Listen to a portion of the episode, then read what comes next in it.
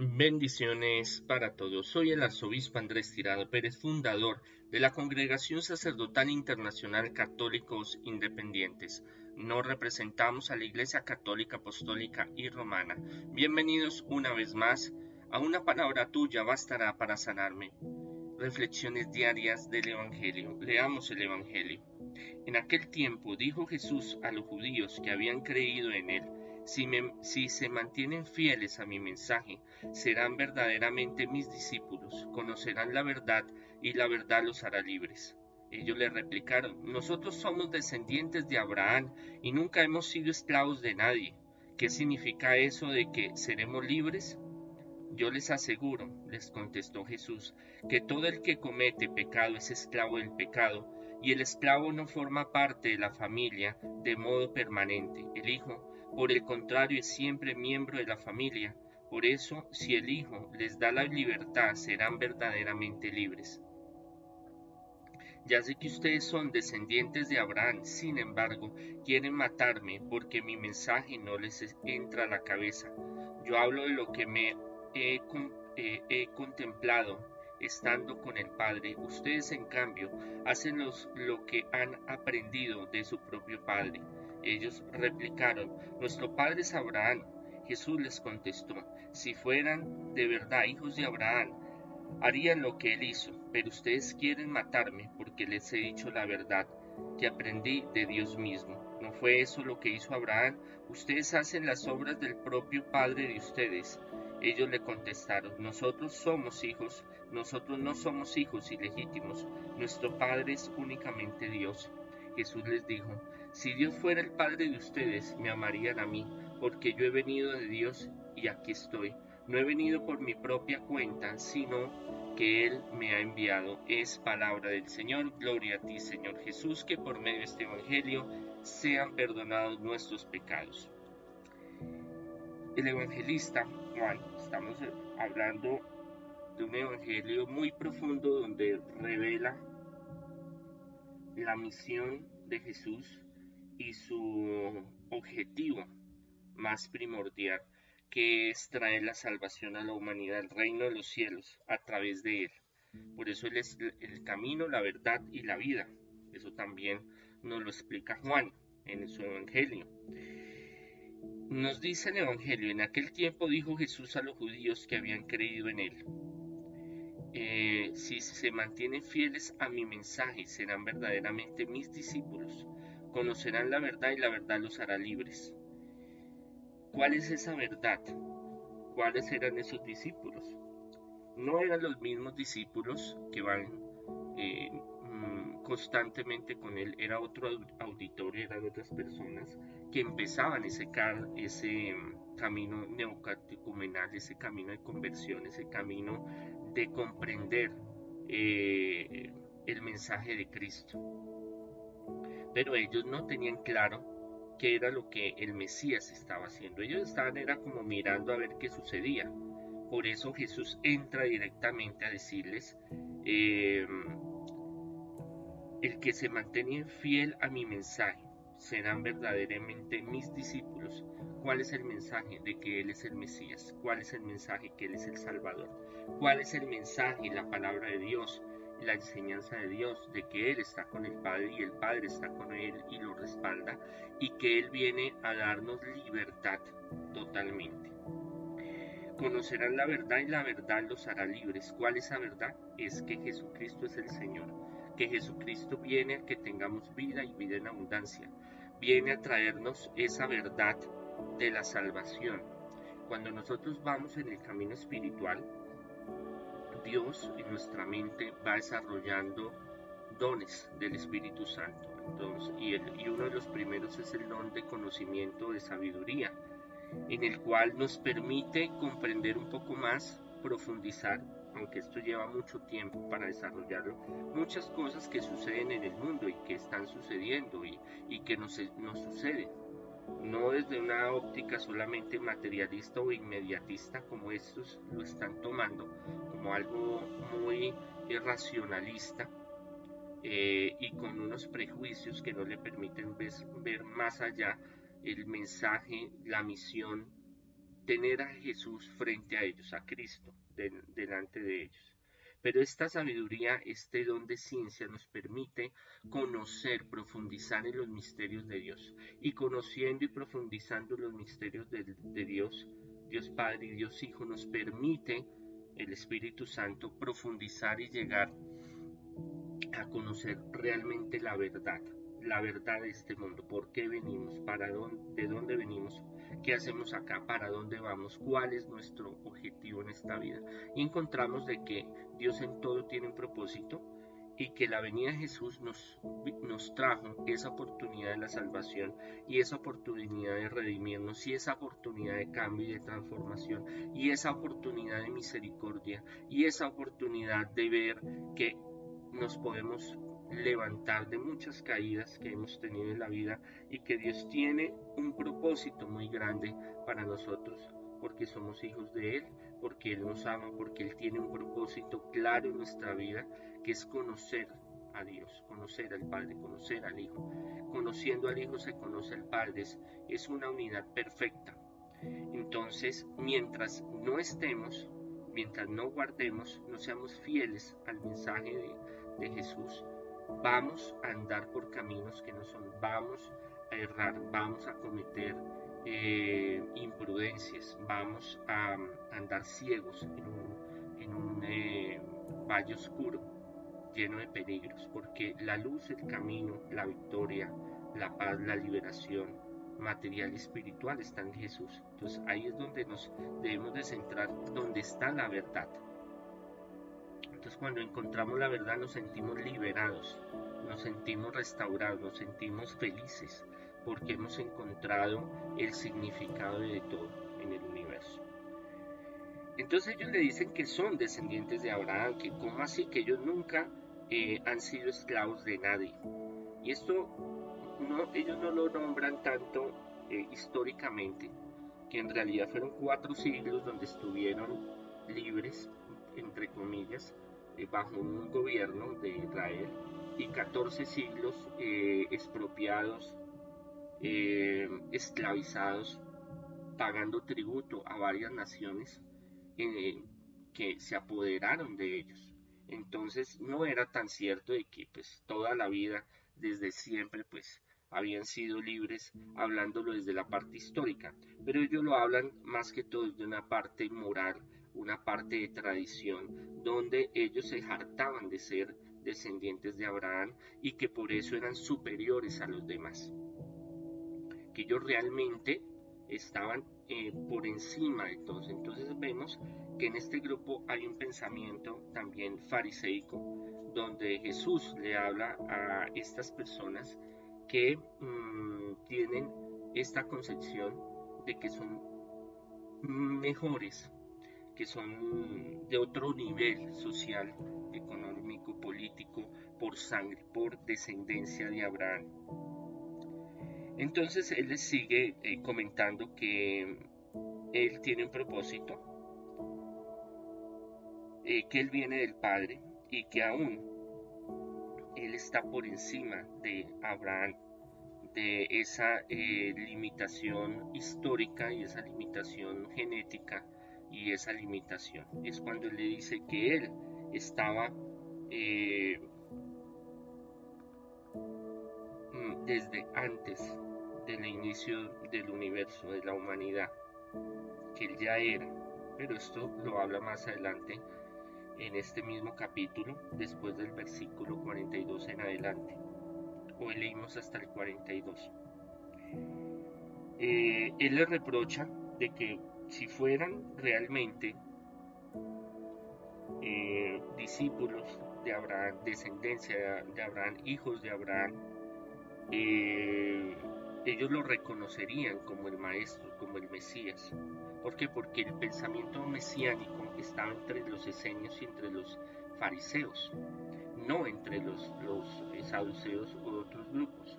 Entonces ellos sí esperaban, al, al decir de Abraham, decían de que vendría la liberación de Israel a través de la, del Antiguo Testamento de varios profetas y en fin, de Moisés, donde vendría el Salvador que les, traería bienes materiales, eh, más que espirituales, una nueva nación consagrada a Dios, pero materialmente un nivel mucho más alto que los demás. Entonces él les eh, cuestiona que por qué, siendo que ellos eh, se glorían diciendo que vienen de, Abraham, no lo aceptan a él, siendo que él es la verdad, siendo que él es eh, la respuesta a tantos interrogantes y era lo que estaban esperando para recibir la sanación. Él sigue diciendo que Él les está diciendo la verdad, que Él siempre les ha dicho la verdad, pero ellos no quieren entender porque para ellos la verdad, ¿cuál es la verdad? de Jesús es que Él es el Señor, el Hijo de Dios, el Salvador, el Mesías. Pero para ellos Jesús no es el Salvador, no es el Mesías, simplemente es un rabino, un maestro que está enseñando eh, sobre la Sagrada Escritura, sobre la Torah, sobre la historia de Israel. Pero que no es el, el que esperan. Por eso Él les dice que ellos lo buscan para matarlo. Entonces Él lo cuestiona porque muchas veces eh, lo han tratado de matar, mm, pero no han podido porque no era la hora y porque Jesús eh, era también muy astuto en defenderse. En este momento, en esta discusión, no se queda Jesús callado, sino que él, con su carácter y su, personalidad, les eh, increpa, les, les cuestiona el por qué lo hace, no simplemente para que ellos se conviertan y crean en Jesús, sino los que están ahí escuchando. Acordémonos que, este, mm, que el Evangelio, lo que Jesús hace, tiene una repercusión en el pasado, presente y en el futuro. Y ahora en nosotros también nos está diciendo que si realmente vivimos esa verdad, si creemos que realmente Jesús tiene el poder, si creemos que Él es el Mesías, el Salvador, el Dios con nosotros, Dios salva a su pueblo, creemos en Jesús. Si creemos en Jesús, porque nos desesperamos, nos angustiamos, nos rompemos las vestiduras, nos deshacemos en angustia, en preocupaciones, sabiendo que las debemos de tener porque siempre han habido dificultades en la vida, pero en este tiempo peor por la pandemia y tantas cosas que estamos viviendo, la violencia, el hambre, eh, la pandemia económica, la pandemia eh, laboral, la pandemia espiritual, emocional, sentimental, bueno, todos los todas las pandemias juntas de salud.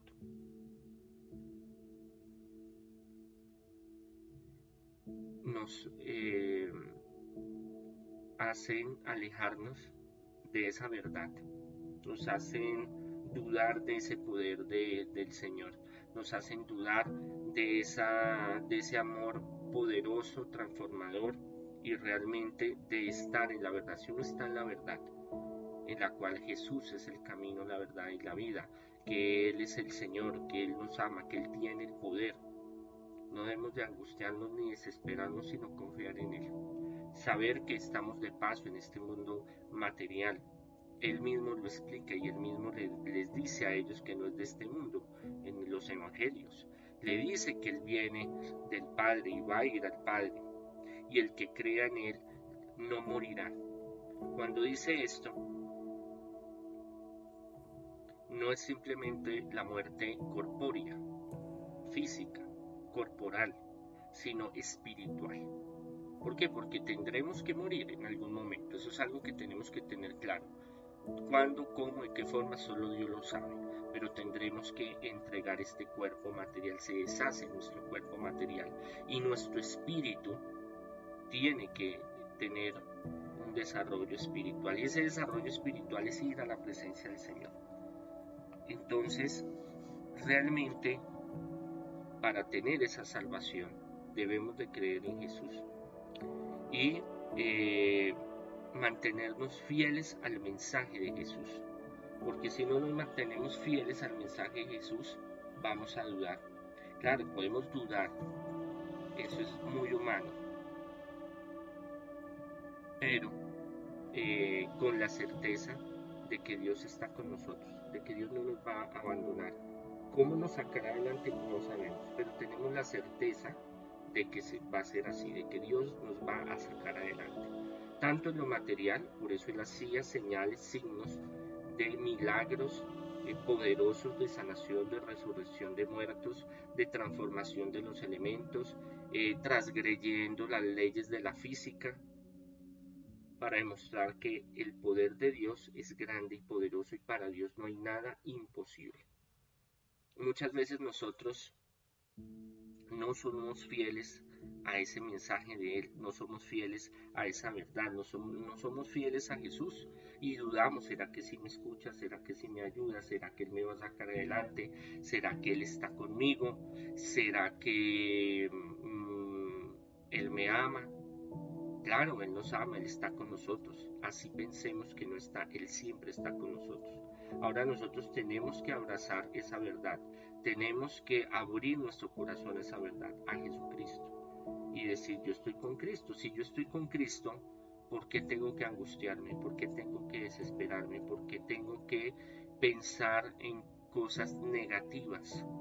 Si se dan las cosas negativas, cada día trae su afán. Tendré que soportarlas y tendré que ofrecerlas y tendré que eh, eh, enfrentarlas, pero no que nuestra vida se vuelva apocalíptica, de que se vuelva cada momento, cada instante en un problema, en una tragedia, en un sufrimiento, más de lo que tenemos que vivir, porque viviremos muchas cosas. Y eso es lo que Jesús les dice y los prepara a los apóstoles de que habrá momentos difíciles, materiales y espirituales, pero el premio que se recibe acá en la tierra de forma material que Él lo habla y el, y el premio más importante que es el reino de los cielos es lo que más importa y lo que Él nos asegura.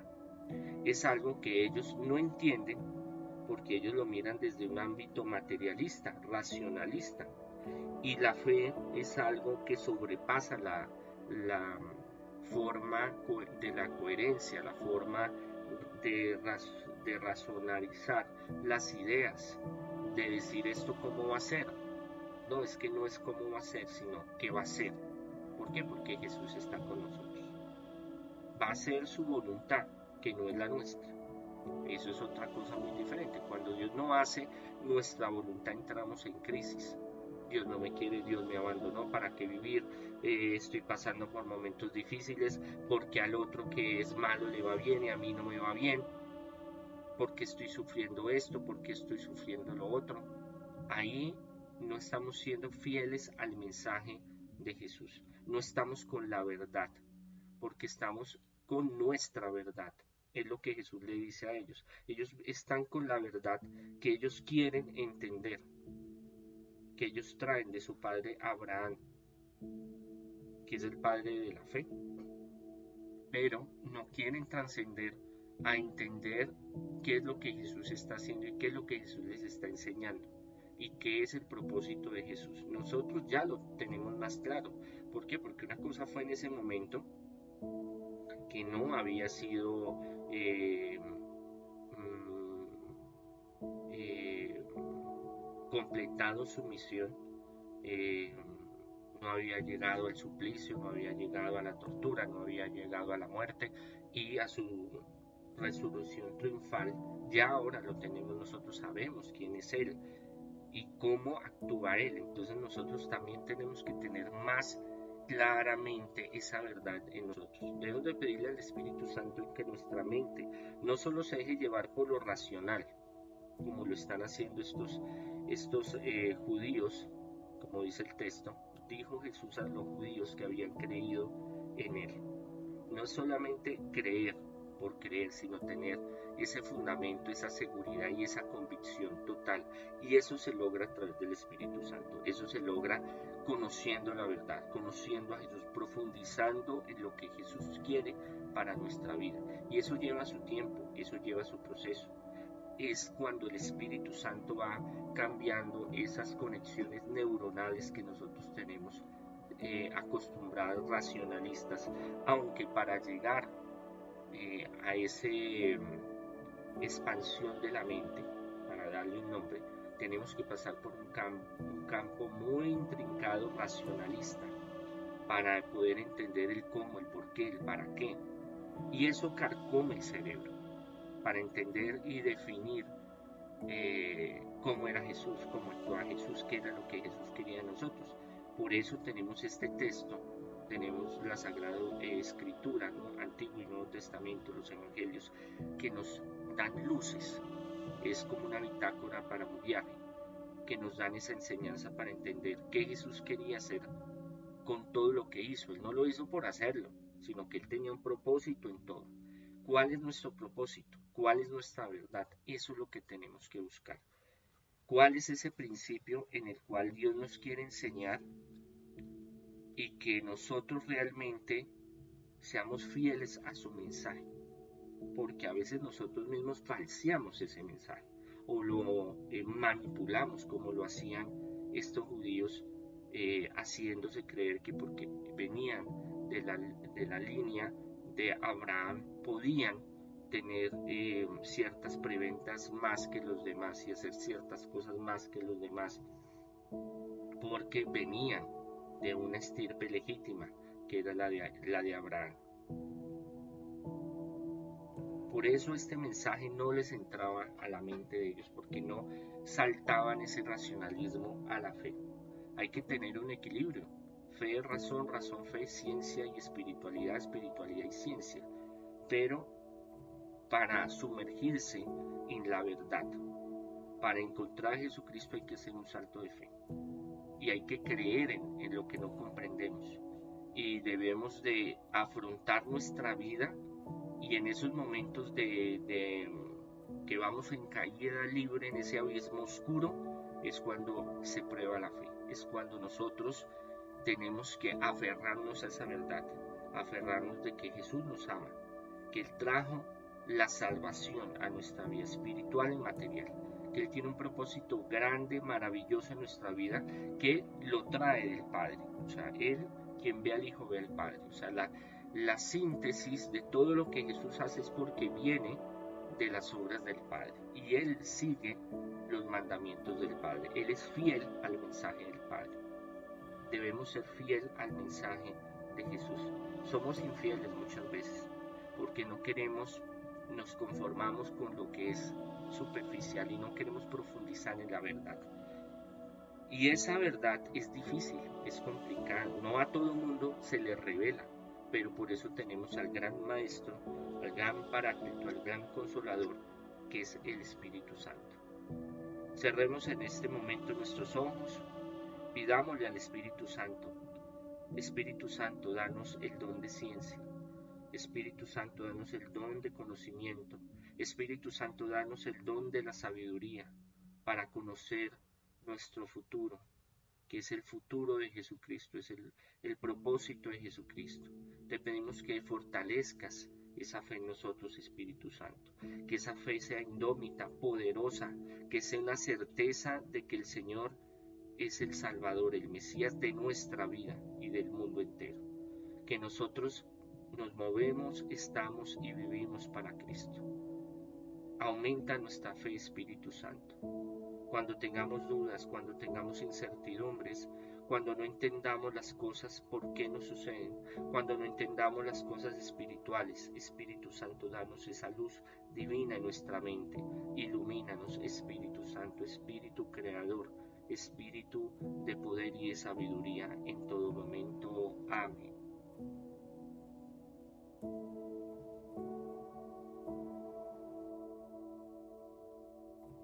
you.